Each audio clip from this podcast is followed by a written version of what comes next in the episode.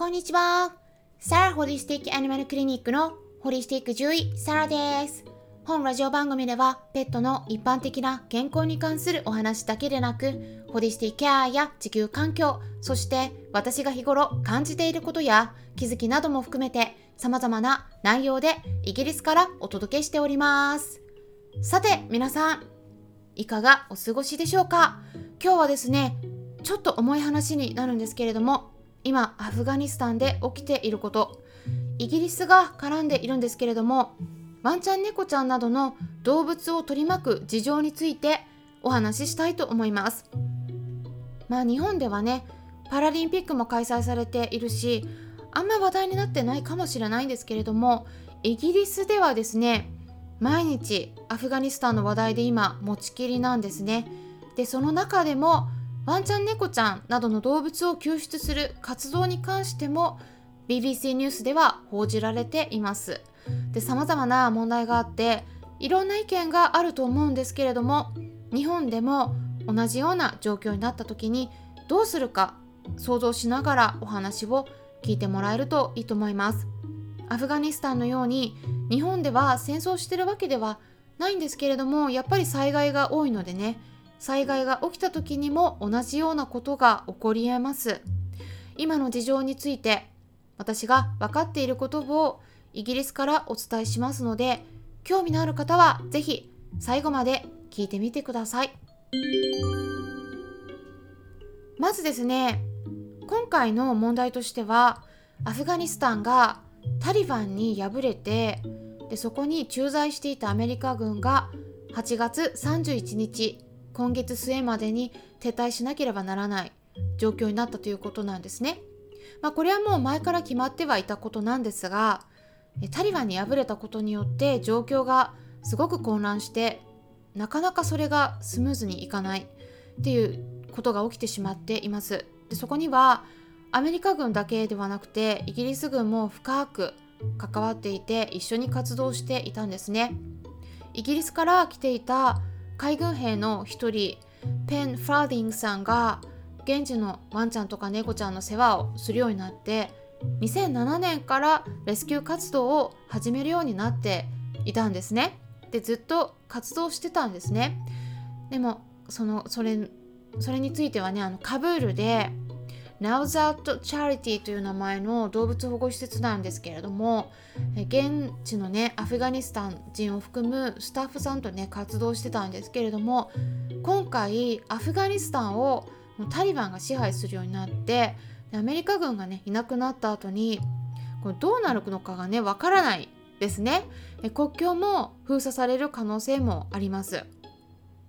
なので国外退避の期限とされている今月の31日までに出ないとならなくてで今国を挙げてね飛行機を飛ばして順番に人を国外に脱出させているところなんですけれどもイギリス政府の今の方針としては救出する対象っていうのは人間なんですね。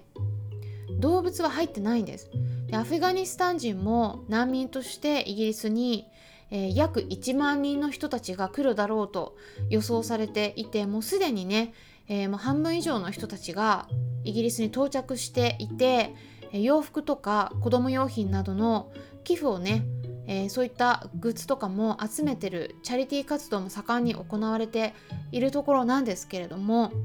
救出するにもね限界があるということでね、え、動物を救える飛行機のスペースがあるんだったらそこに人を救えるじゃないかと。うん。まあそういうね、緊急事態の時ってやっぱり、まあ日本もそうだと思うんですけれども、えー、どうしてもね、動物の命と人の命っていうのを天秤にかけてしまう状態になってしまうんですね。でそれが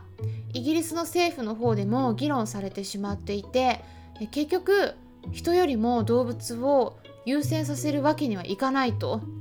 言われていたんですね。でもこのペンさんがクラウドファンディングによって、えー、飛行機をチャーターできることになって、えー、政府がダメなんだったらじゃあ自分でやるということでね、えー、そこに、え一緒に活動してきたスタッフさんと動物たち犬猫合わせて200頭を乗せて、え、まあ、箱舟作戦ということでねイギリスにみんなで一緒に帰ろうとしていました。うん、だけどこれがすごく難しい状況になっています。まあ、200頭ってねすごく多いなって思うかもしれないんですけどそれでもね、えー、一部の動物たち特に高齢だったり病気を抱えて生き残るのが難しいだろうと判断された子たちっていうのは実は残念ながらね安楽死されて数が減ってるんですね。でも現地がすごくね混乱してるようでまずあの空港の周りに人が押し寄せてきてしまっていてなかなかこの渋滞にもあってたどり着けないといったことがあったんだけれどもただその中でも移動してねワンちゃん猫ちゃんたちを入れたクレートを積み上げたトラックなどがね撮影された写真がツイートされてたんですけれども私もね当事者ではないからよくわからないんですがなんとかね必死に空港には到着できたっていうことだったんですね。でもそれにもかかわらずですね最後の最後のところで、えー、やっぱりトラブルが発生しましてまず1つ目がねアメリカの大統領バイデンさんが必要な手続きの法的な部分をねちょっと変更したらしいんですね。なんかそれによって手続きがうまくいかなくなってしまったということ。そして2つ目があの空港の入り口近くで26日に ISK という名前の過激派組織による自爆テロの爆撃が2回ありましたね。まあ、これによってアメリカ軍の兵士さん13人とアフガニスタン人95人イギリス人2人と子供が亡くなったとイギリスでは報道されてます。でその影響で空港に入れない状態になってしまったということなんです。まずね空港に入らないと、えー、飛行機乗れないですからね。でアフガニスタンはねもう今夏の真っ只中なので気温は日本と同じくらいで最高気温が30から32度くらいになっているんです。で手続きのためにもうねずっと待たないとならなくて混乱してるのでねクーラーもないし外で待たないといけない状況の中暑くて水を欲しがってねクレートの隙間から水のスプレーを浴びせられて必死に水を舐めてるワンちゃんの動画も公開されてたりして本当にね見てていたたまれない気持ちになっています。で熱中症でね倒れてしまう子がいてもおかしくない状況なんですけれどもなんとか今のところはね全員無事だということがイギリスの獣医さんが読む雑誌の方でもね記事の方でも報告はされています。えー、イギリスの獣医さんの方もね、えー、すごく支援してるんですね。でも結局ですねその爆撃があってから空港に入れなくて、えー、一旦ねちょっと危ないので引き返すことになってしまいました。だからね順番としてはまず人間が先。で最後っていうことになってるんですね。でペンさんが救出したいって考えてるのがねワンちゃん猫ちゃんなどの動物だけじゃなくてアフガニスタン人も含む含まれるスタッフさんなんですね。でこのワンちゃん猫ちゃんだけでもね一緒に連れてくの大変なんですけどもアフガニスタン人ですね一緒に脱出するっていうのが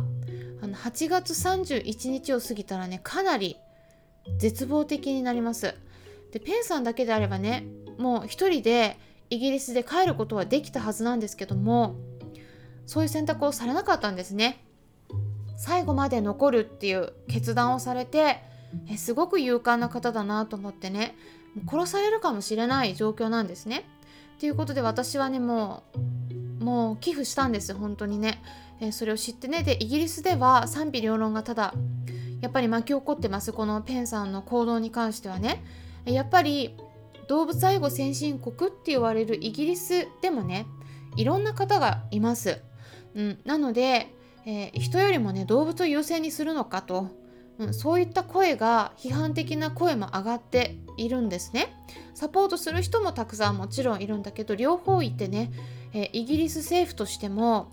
そあのペンさんの方にばかりね手を貸してられないっ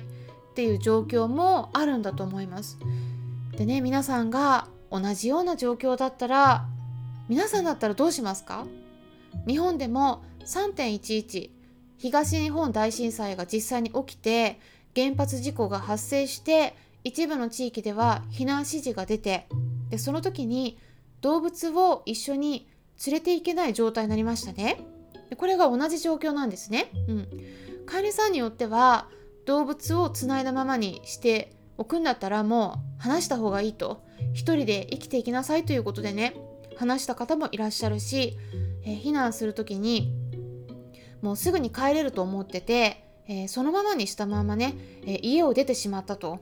そしたらもうその後実際には帰れなくなってしまって、え誰からも食事も水も与えられずに庭につながれたまま餓死してた子もいたということがあったんですね。で話された動物たちも自分で食べ物を何とか探してえ野良犬野良猫になって生き延びられた子もいれば自分自身で生き延びることができなくて亡くなってしまった子もいたといろんな子たちがいたんですね。でアフガニスタンでも同じ状況が起きていて爆撃をね受けてるのでもう安全の保障がないという点でね日本よりもさらに状況が深刻なんですけれども